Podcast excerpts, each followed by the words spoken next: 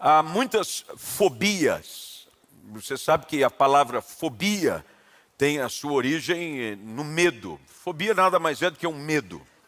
E tem vários tipos de fobia. Mas talvez uma das mais, assim, preocupantes e desesperadoras, e talvez seja até a mais comum, é a chamada claustrofobia, que é o medo de lugares fechados. Tem gente que em lugares fechados muda o temperamento e muda a atitude. Eu me lembro de uma ocasião, é, a minha filha mais nova, Giovana, hoje já com 17 anos, ela era recém-nascida, tinha uns 40 dias. E nós ganhamos uma viagem, essas de cruzeiro aqui, no litoral brasileiro, do Rio à Bahia e volta. E é, cavalo dado, você não olha dente. Ganhamos, fomos, chegamos, eu com minha esposa, minha, minha menina mais velha, Laura, dois anos de idade, porque a diferença delas é dois anos e dois meses, e chegamos, chegamos, fomos até o Porto de Santos, chega lá, entrega a mala, chave da cabine, e fomos mais ou menos como Chapeuzinho Vermelho, pela estrada fora, eu vou bem contente.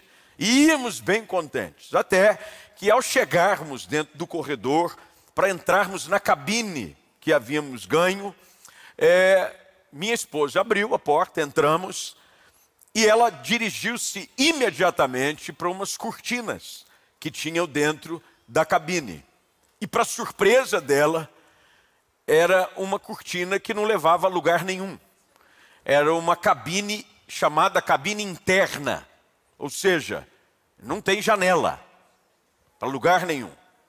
Nós já estávamos casados há alguns anos, mas eu não sabia, cuidado, maridos e esposas, porque há coisas que vocês descobrirão apenas no percurso. Eu não sabia que ela era claustrofóbica. Quando ela abriu a cortina, ela esqueceu que tinha marido, que tinha filha e principalmente uma recém-nascida. Ela saiu desesperada, começou a levantar a blusa, se abanando, correndo, atropelando todo mundo. Porque ela disse: ah, aqui eu não fico, aqui eu não fico. Eu falei: filha, é grátis. Grátis, grátis a gente fica. É, graças a Deus, meus pais estavam também no mesmo, no mesmo navio e eles haviam conseguido uma cabine com uma janelinha, mas era escotilha assim, não abria nem nada, mas dava para ver que havia vida do lado de fora. E meus pais, como não são claustrofóbicos nem nada, fizeram a gentileza de trocar de cabine e conseguimos ficar os três dias no navio, mas minha esposa, pouco tempo dentro da cabine, porque ela é claustrofóbica. Numa outra ocasião, é, nós fomos, assim como eu estou indo daqui alguns dias, a Israel, levando uma caravana. E uma das coisas fascinantes em Israel são alguns lugares que você conhece, cavernas, túneis. E tem um túnel que é exatamente o túnel que Davi usou para conquistar a cidade de Jerusalém. E você entra e as pessoas dizem: olha, ele é um túnel apertado. Se você tiver assim algum tipo de problema do coração, se você tiver pressão alta, se você tiver medo, não entre. Bem, minha esposa foi, eu disse: vamos juntos, é um lugar turístico, todo mundo vai. Para quê? No meio do caminho, o, o, o, corredor da caverna foi ficando estreito e começou a vir gente na outra direção.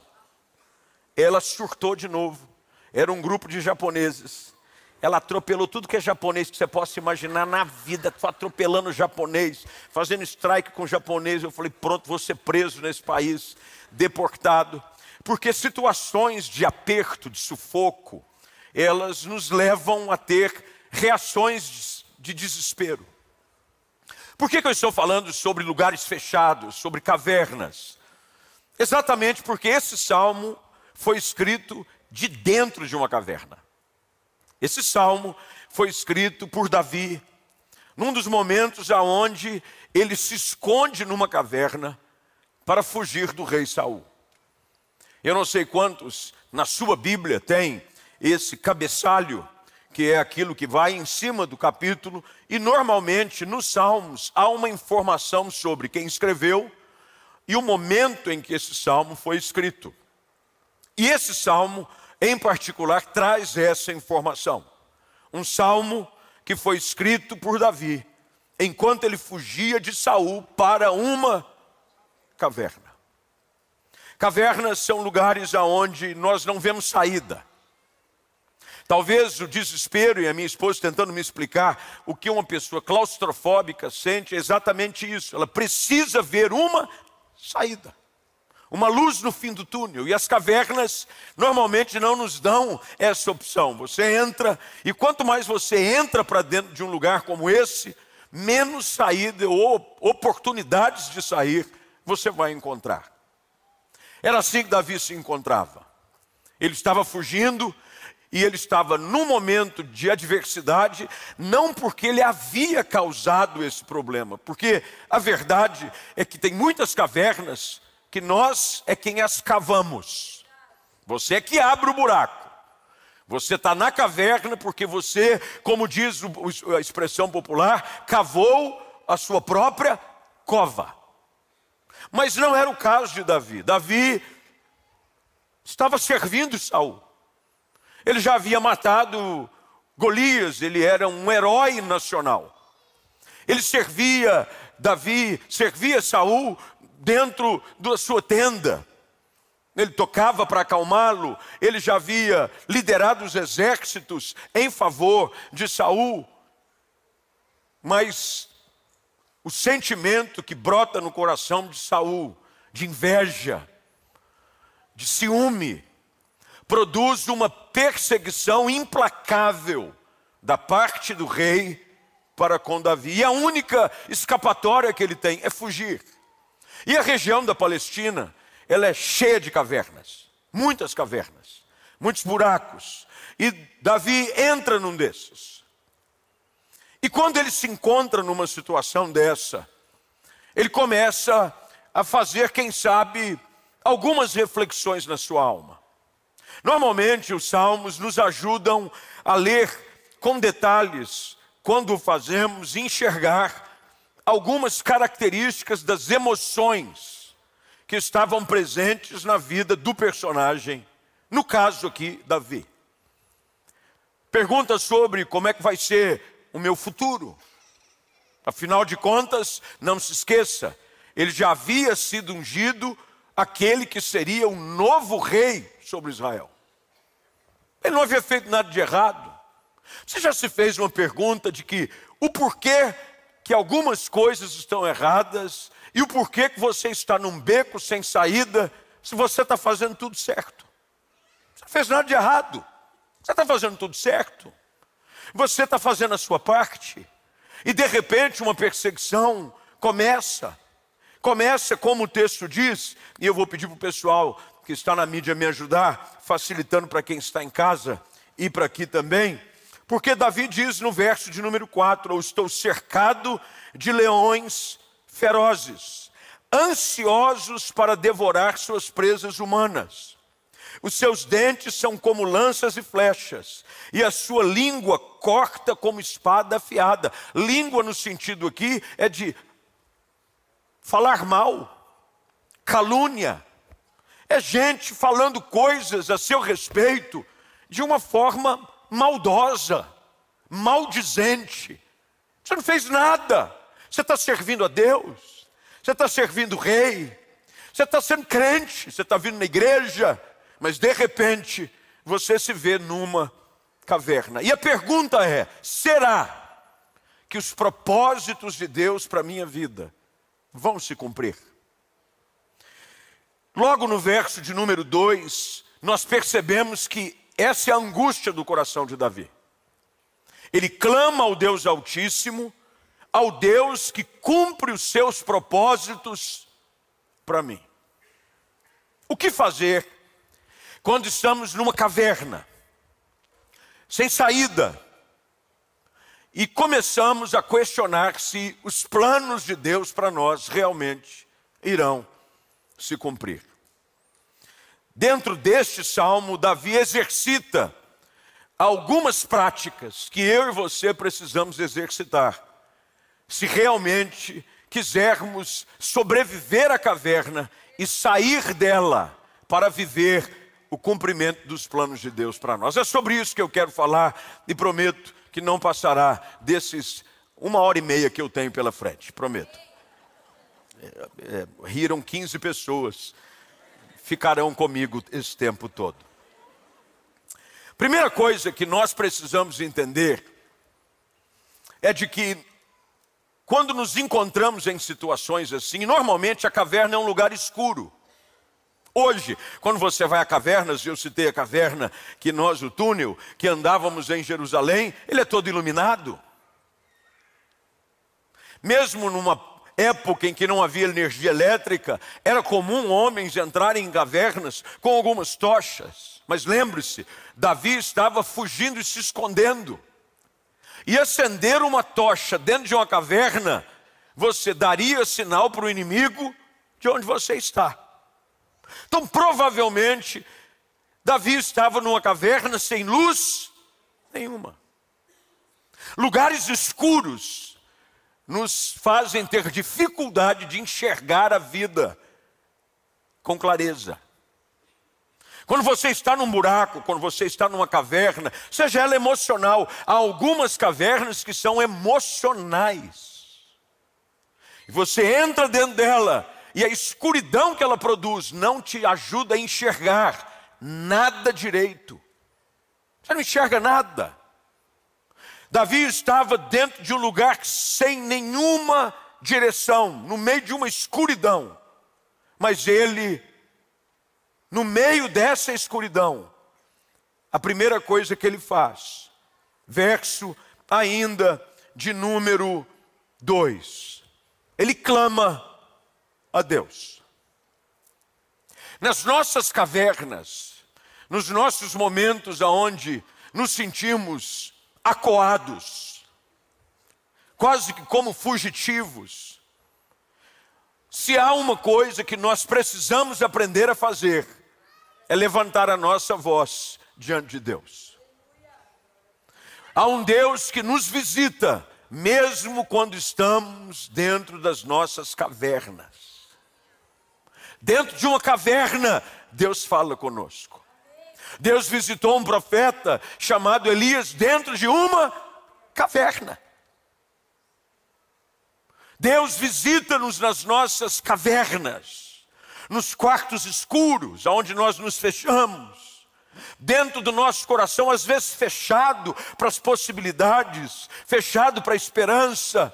Em meio a tudo isso, Davi me ensina que há um Deus que ouve a oração do aflito, mesmo quando ele está dentro de uma caverna.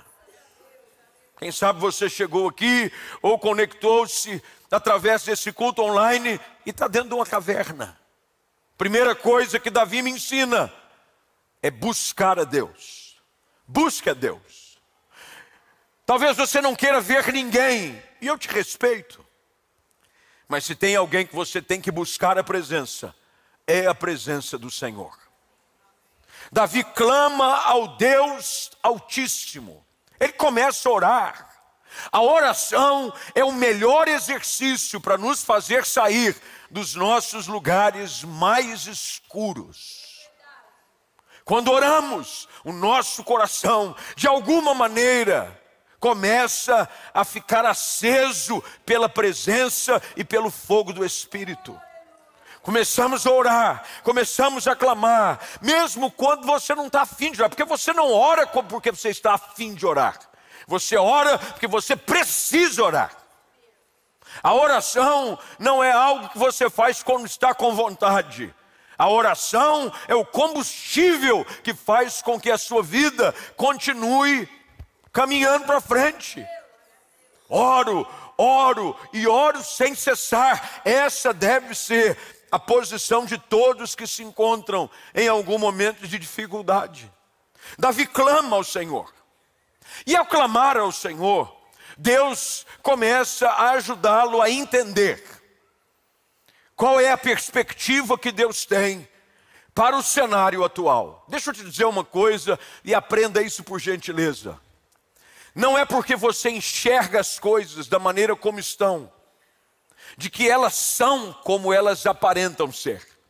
Deus quer te ajudar pelos olhos da fé e pela comunhão com Ele através da oração, abrir os seus olhos para que você enxergue que há algo além desse momento que você está vivendo.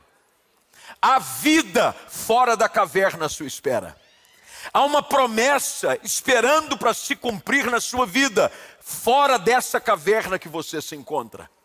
Há algo que Deus está preparando para te abençoar fora da caverna. Mas enquanto você está nessa caverna, Deus quer te ensinar algumas coisas. A primeira delas é que você não pode confiar simplesmente na força e no braço da ajuda de um homem. Você não pode. Às vezes nós ficamos esperando que alguém nos tire da caverna. Ah, se fulano de tal me ajudar, se fulano de tal estender a mão, eu estou aqui porque ninguém me ajuda. Lembre-se da história de João capítulo 5. Um coxo que já vivia 38 anos, e ficava sempre indo buscar com que a água, quando se movimentasse junto ao tanque de Betesda, ele pulasse dentro para ser curado. Quando Jesus pergunta se ele quer ser curado, o que, que ele diz? Ninguém me ajuda. Você sabe que às vezes você fica esperando com que os outros se importem, e deixa eu te dar uma triste notícia: nem todos se importam. Tem gente que não está nem aí com você. Essa é a dura e triste realidade da vida. Tem gente que não está nem aí com a sua dor. Tem gente que não importa-se com o seu sofrimento. Mas junto com essa triste notícia, eu te trago uma maravilhosa notícia. Há um Deus que se importa com você. Há um Deus que olha para o seu sofrimento, que olha para a sua dor e Ele quer se envolver. Deus olha para o necessitado e tem compaixão dele. Davi nos ensina de que nós não podemos confiar na ajuda do homem. Era o rei que queria persegui-lo. Ele tinha profunda amizade com o filho do rei. Jonatas, o filho de Saul, tinha uma relação de amizade com Davi como de um irmão de alma. Mas Jonatas não podia ajudá-lo. Pelo contrário, Jonatas diz para ele: foge, meu amigo. Mas na oração de Davi, ele me ensina aonde eu devo colocar a minha esperança. Olha o que ele diz no verso primeiro: Tem misericórdia de mim, ó Deus, tem misericórdia. Tire o seu foco de ajuda simplesmente de pessoas. Deus pode usar pessoas para nos ajudar e Ele, quantas vezes o faz? Quantas vezes você já não foi abençoado, eu já não fui abençoado por alguém que Deus usou para me abençoar, mas lembre-se, é sempre Deus usando alguém para nos ajudar. O socorro, por misericórdia, por ajuda de Davi, não é, vou mandar uma carta para um oficial junto a alguém que tenha relacionamento com Saul. Eu tenho um bom relacionamento com alguém no palácio. Davi não faz isso. Davi ora dizendo: Tem misericórdia de mim, ó Deus. E deixa eu dizer uma coisa a respeito do caráter de Deus. Ele é rico em misericórdia. Deus hoje está apenas esperando um pedido de socorro da sua parte. Você está aí se autodegladiando, lutando contra os seus sentimentos, quando há um altar da graça aberto diante de você, na pessoa de Jesus Cristo, o qual a única coisa que você precisa fazer é pedir socorro, misericórdia, ajuda, e Deus sempre estenderá a sua mão. Há um Deus com a mão sempre disponível a estender na direção daquele que está dentro de um buraco, enfiado numa caverna, dentro de um poço escuro. Deus quer estender a sua mão. Terceira coisa que nós aprendemos aqui, além da oração, além de não aprender a confiar nos homens, mas sim em Deus, é aprender que o meu Deus é maior do que os problemas que eu enfrento. Olha o que ele diz a partir do verso 4: e ele não diminui a proporção do problema. Você não precisa diminuir a proporção do seu problema para aumentar o tamanho do seu Deus. Deus é maior do que qualquer problema que você esteja enfrentando. Tem gente que diminui, isso não é nada, isso é bobeira, isso aí é coisinha à toa, para tentar dar ao outro lado um pouco mais de vantagem. Ora, meus queridos irmãos, amados, gente em casa, Deus não precisa que as coisas grandes que nos assustam sejam diminuídas, porque Ele é maior do que todas elas. Olha o que, que Davi diz: ele diz: os leões são ferozes, os seus dentes são como lança, a sua língua corta como espada afiada. Mas olha o que ele diz: se exaltado, ó Deus, acima do mais alto céus, que a tua glória brilhe sobre toda a terra. Eu estou aqui hoje para dizer para você e para você que está em casa: a glória de Deus vai ser manifestada em meio à sua luta e o seu problema. O propósito de Deus vai se cumprir, porque ninguém pode frustrar os seus planos. Você precisa crer nisso, você precisa se agarrar nessa palavra, e você precisa hoje declarar: Meu Deus é maior do que a minha dor, do que a minha luta, do que o meu sofrimento, Ele é o Deus que é poderoso, a Sua glória vai se manifestar na minha vida. Isso é maravilhoso, meus irmãos. Davi abre os olhos e ele transforma essa sua declaração numa canção. Sabe que os salmos nada mais são do que poesias e canções. Não sei quantos, mas boa parte aqui talvez saiba que Davi é, foi um músico. Ele era um lindo compositor, tocava sua harpa. Tanto que quando o Espírito de Deus se aparta de Saul e um espírito do inferno começa a agir sobre a vida de Saul, Saul manda chamar alguém que era bom na harpa para tocar para ele, e eles vão buscar quem? Davi. Você pede para qualquer músico meia boca para ir tocar para o rei? Você imagine se fôssemos chamar um coral para cantar para o presidente, é, vamos botar de outro país, assim, neutro. Neutro. Presidente de Israel. Boa, irmã Rose, boa. Presidente de Israel. Você pode ter certeza, não iam chamar os pastores dessa igreja. Eles postaram um negócio no Instagram, meu Deus do céu. Não dá. Fizeram um coral que ainda bem que Deus ouve a intenção do coração. Não iam chamar o quarteto fantástico, aliás, era um quinteto horroroso, Jesus de Nazaré. Não iriam, com certeza chamariam os mais afinados, chamariam, lembro, lembro daquela época que era conhecido e fizeram um turnê pelo mundo todo, os três tenores. Lembram-se que tinha os três tenores e cantavam e lotavam estádios e cada um cantava mais bonito do que o outro. Bem, com Davi não foi diferente. Precisava alguém para tocar a harpa com destreza para o rei. Buscam Davi. Tocava bem, afinado, compositor. A música dele era tão ungida e tão de Deus que quando ele ministrava, o espírito maligno se afastava do rei. É, meu irmão, que Deus. Já imaginou que unção é essa? Você chegar num lugar cantando, os demônios tudo saindo correndo.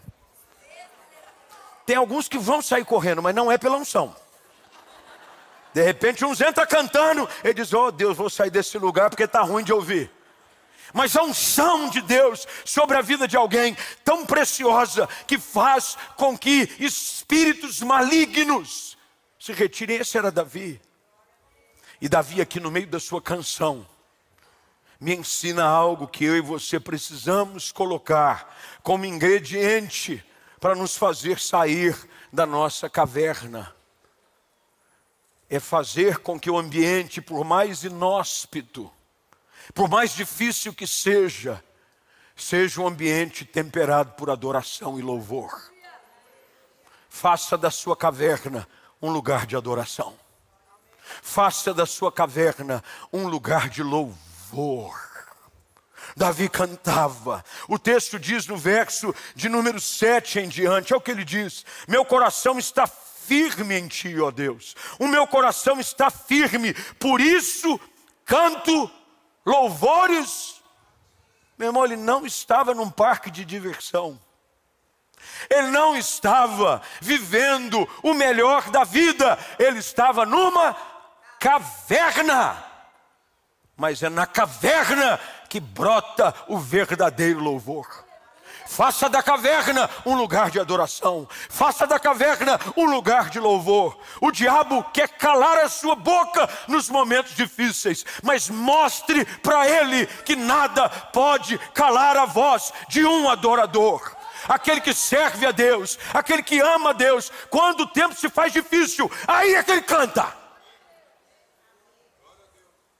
Ele começa a cantar.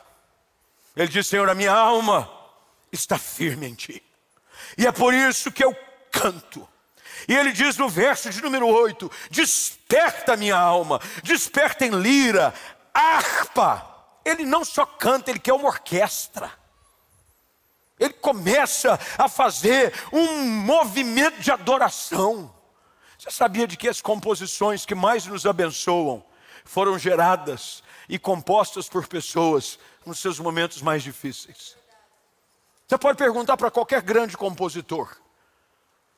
Aquelas músicas que hoje ministram o nosso coração, que nos ajudam a atravessar os vales difíceis e profundos, foram compostas, porque no meio da caverna o cara pegou o violão e começou a cantar.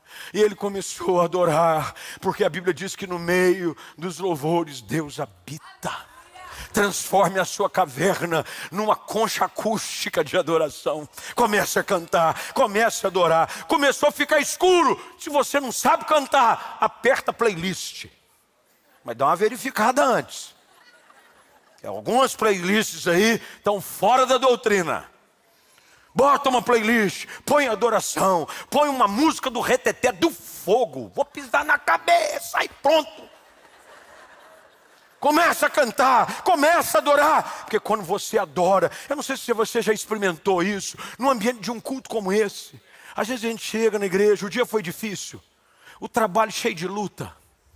Teve um atribulado lá da sua empresa, do seu departamento, que o capeta pegou ele e começou a usar para te atazanar a vida. Aí você chegou aqui no culto dizendo: Meu Deus do céu, que luta. Aí você entra no ambiente e o povo de Deus está adorando de repente você sente algo diferente acontecer. Você começa a arrepiar atrás da nuca. Já viu como é que é ou não? E aí já começa. Aí o Diego dá uns pulos. O pessoal vai para lá. A Fabi se joga para o chão. Ah! E no ambiente da adoração, você começa a ser renovado. Você saiu da caverna? Nem sempre mas há um Deus que renova a força do seu povo, mesmo dentro de uma caverna. E a gente precisa aprender a adorar dentro da caverna. É dentro da caverna, ele continua adorando, ele continua buscando, ele diz: Eu quero lira, harpa, eu quero acordar no amanhecer com a minha canção. Ele não espera algo bom para cantar. Ele canta porque sabe que algo bom vai acontecer. Ah, meu irmão, se a gente aprendesse a fazer isso, eu canto, por que você está feliz? Ah, porque eu sei que Deus está preparando algo bom para mim, os propósitos dele para a minha vida vão se cumprir, é por isso que eu já estou cantando, eu já estou cantando, eu já estou celebrando, eu já estou festejando, ele diz: Eu darei graças, verso 9, ao Senhor, no meio dos povos, eu cantarei louvores a ti entre as nações. O louvor é uma questão de testemunho da sua parte sobre a bondade de Deus. Cantar, quando está tudo bom, é fácil. Todo mundo dança e canta feliz. Eu quero ver você aprender a adorar mesmo quando nem tudo está do jeito que você gostaria, mas você é movido pela expectativa de que o Deus que cumpre os seus propósitos não vai falhar com você, e você vai continuar cantando, e você vai continuar adorando, e você vai continuar erguendo a sua voz, porque vai ser um testemunho da bondade de Deus. Está difícil, ninguém está entendendo nada a notícia correu a seu respeito de que nem tudo está bom, de que há uma situação difícil na sua família, de que o desemprego te acometeu, de que tem uma situação complicada com o filho seu mas todo mundo, quando te enxerga, vê você cantando pelas ruas. Quando você vai, eu vou para a igreja, eu vou adorar a Deus, eu vou clamar, eu vou buscar. Por quê? Porque essa é minha essência. E quando eu adoro, a minha alma é renovada. Quando eu adoro, quando eu canto, o Senhor me fortalece. Davi havia aprendido esse segredo, nós precisamos colocá-lo em prática.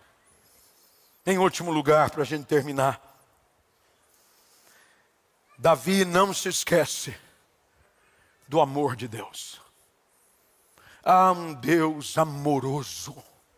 Deus te ama. Não há nada que possa diminuir ou aumentar o amor de Deus para com você. Olha como ele termina o salmo dizendo: O teu amor, verso de número 10, se eleva até os céus, e a tua fidelidade alcança até as nuvens. Davi está dizendo: Eu sei que tu me amas, Senhor. E um Deus que nos ama não nos abandona dentro de uma caverna. Um Deus que nos ama está sempre com seu amor disponível para nos resgatar. É isso que fez com que Jesus viesse a esse mundo. Deus amou o mundo de tal maneira que enviou o seu filho unigênito. Todos nós estávamos numa caverna.